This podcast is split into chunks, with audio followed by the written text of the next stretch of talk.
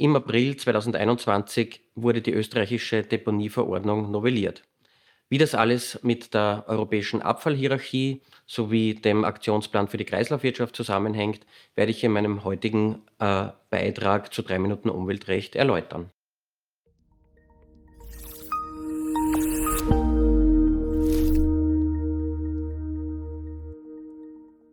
Hallo und herzlich willkommen zu 3 Minuten Umweltrecht. Mein Name ist David Sucheneck. Ich bin Rechtsanwalt bei der Umweltrechtskanzlei Niederhuber und Partner mit Sitz in Wien und Salzburg.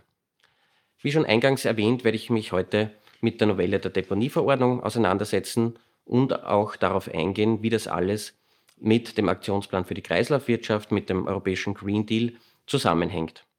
Schauen wir zuerst in die Zukunft. Im Jahr 2019 wurde der europäische Green Deal veröffentlicht. Der Green Deal ist ja ein äh, Sammelsurium aus Maßnahmen und Themenbereichen, die die europäische Wirtschaft nachhaltiger und grüner machen sollen. Wesentlicher Baustein dieses Green Deals ist auch der Aktionsplan für eine Kreislaufwirtschaft, der zum Ziel hat, die Abfallvermeidung zu stärken sowie das Recycling zu fördern. Das alles ist aber nicht neu. Bereits im Jahr 2018 gab es das Kreislaufwirtschaftspaket der Europäischen Union mit mehr oder weniger den gleichen Zielen, die nunmehr aber in der Zukunft verstärkt werden soll.